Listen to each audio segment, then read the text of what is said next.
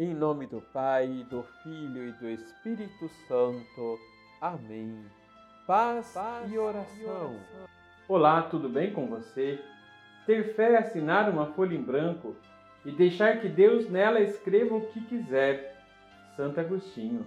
Liturgia, Liturgia diária. diária. Em João capítulo 8, versículos de 31 a 42, continuamos lendo as discussões dos judeus com Jesus sobre a questão da sua divindade. Uma interpretação errônea da lei lhes cegara os corações.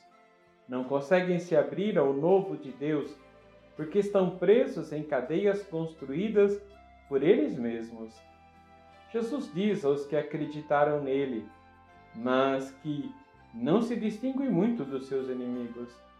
Se permanecerdes na minha palavra, sereis verdadeiramente meus discípulos, e conhecereis a verdade, e a verdade vos libertará.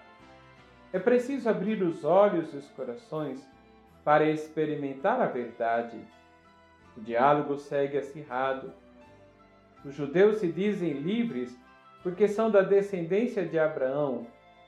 Nessa conversa, eles destacam apenas a liberdade física e se ofendem com as palavras do Senhor. Jesus recupera o diálogo para trazer o foco numa perspectiva correta. Fala de escravidão ao pecado que proporciona o afastamento de Deus e do seu povo. Uma escravidão que tem como fundamento a ignorância e o erro, e que conduz ao fechamento à palavra de Deus e não permite a conversão. E aponta para o caminho certo, acolher Jesus como nosso Salvador e Libertador. Nele nossa visão espiritual se clarifica, nos alargamos para a vontade do Pai e somos libertados das amarras da morte e conduzidos para a verdadeira paz e alegria. Quem não acolhe a Jesus como verdade persistirá no erro e na ignorância da palavra de Deus. A fé em Jesus nos proporciona amplificar nossa visão, nos aproximar da graça vinda dos sacramentos e dos ensinamentos da Igreja, e nos ajuda a tirar a nossa vida do centro das preocupações para nos inquietarmos com a dor e o sofrimento que continua se multiplicando sobre a terra e nos faz ver Jesus abandonado nos que padecem de fome ou de dignidade, nos que sofrem por solidão ou abandono.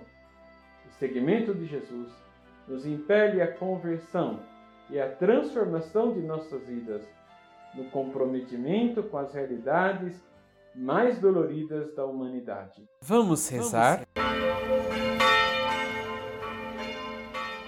Senhor, vos reconhecemos como nosso Deus e Salvador.